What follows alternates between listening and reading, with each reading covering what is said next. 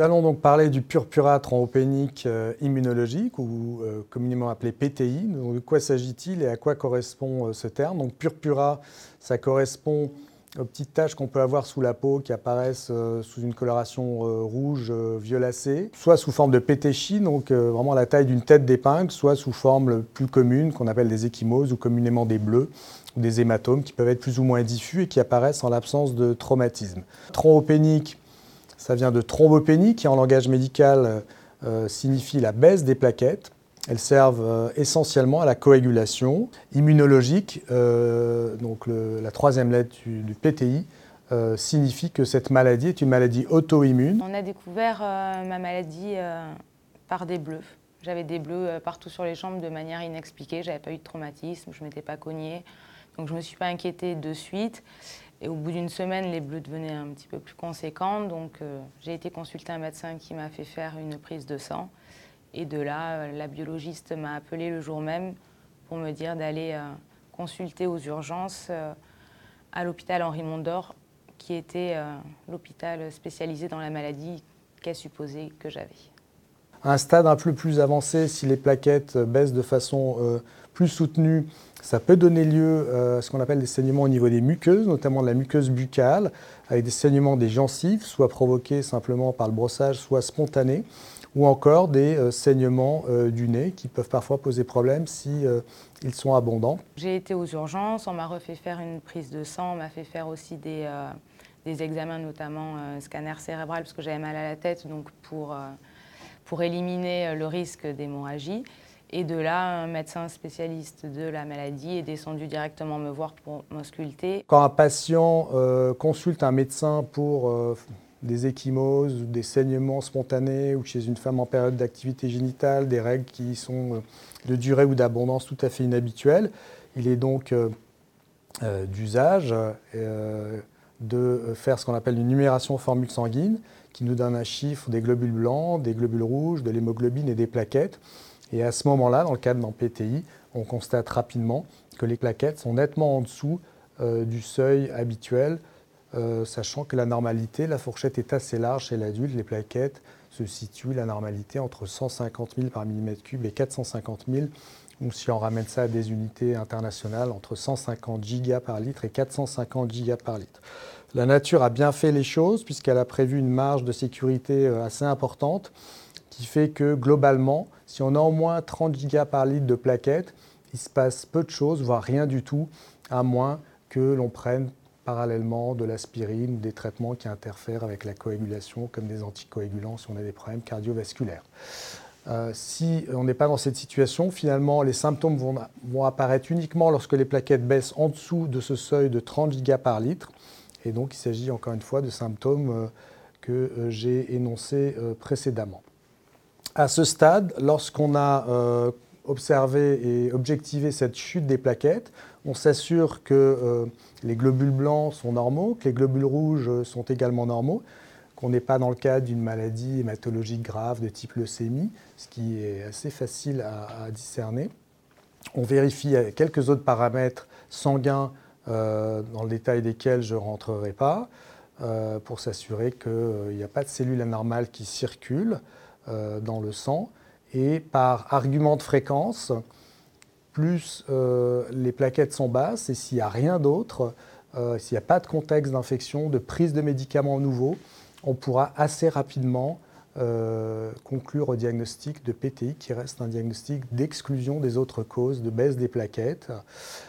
Chez les adultes de plus de 60 ans, on complétera le bilan par ce qu'on appelle un biélogramme, à savoir une ponction de la moelle euh, osseuse qui se fait dans le sternum sous anesthésie locale, simplement pour s'assurer que euh, les plaquettes sont normalement fabriquées au niveau de la moelle osseuse, qu'il n'y a pas de dysfonctionnement avéré de la production et que c'est bien un problème immunitaire de destruction des plaquettes dans la circulation et ce qu'on appelle le sang euh, périphérique. À partir de là, on m'a expliqué que bon, la cause, on ne pouvait pas trop la connaître à ce moment-là que ça pouvait être plein de choses et que euh, juste en dessous de ce seuil-là, il fallait que je fasse attention euh, à tout ce qui était traumatisme parce que ça pouvait engendrer des hémorragies derrière, mais qu'au-delà de ça, il n'y avait pas de risque particulier.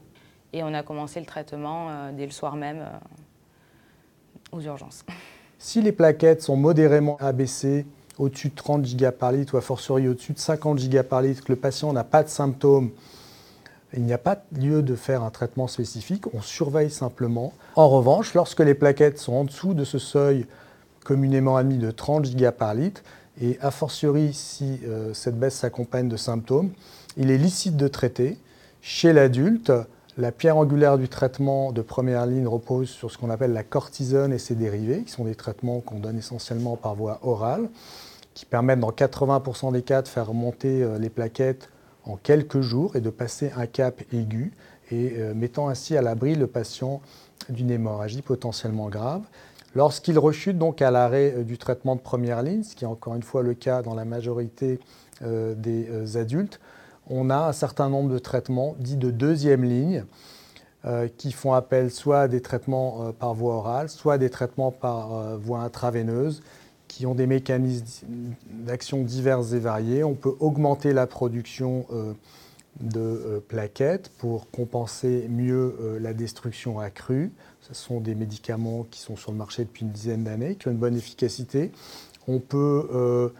Par ailleurs cibler plus précisément certaines cellules du système immunitaire qu'on appelle les lymphocytes B, qui sont une sous-population de globules blancs qui sont particulièrement actives euh, dans ce type de maladie auto-immune. On peut euh, combiner euh, les stratégies et parfois, lorsqu'on ne vient pas à bout de la maladie et que les plaquettes sont constamment basses et qu'après deux, trois séries de traitements, on a du mal à s'en sortir, il arrive qu'on propose aux patients d'enlever la rate par voie chirurgicale. Pourquoi la rate? Donc l'ablation de la rate, on appelle ça splénectomie. Eh bien, tout simplement parce que, d'une part, une partie des anticorps néfastes qui attaquent les plaquettes du patient sont synthétisées dans la rate. Et d'autre part, la rate est le siège principal de destruction des plaquettes à l'état physiologique, mais a fortiori euh, de destruction accrue dans le contexte du PTI. Donc ça peut être une alternative thérapeutique possible euh, d'enlever la rate du patient de façon définitive lorsque différents traitements médicaux euh, n'ont pas donné la réponse attendue.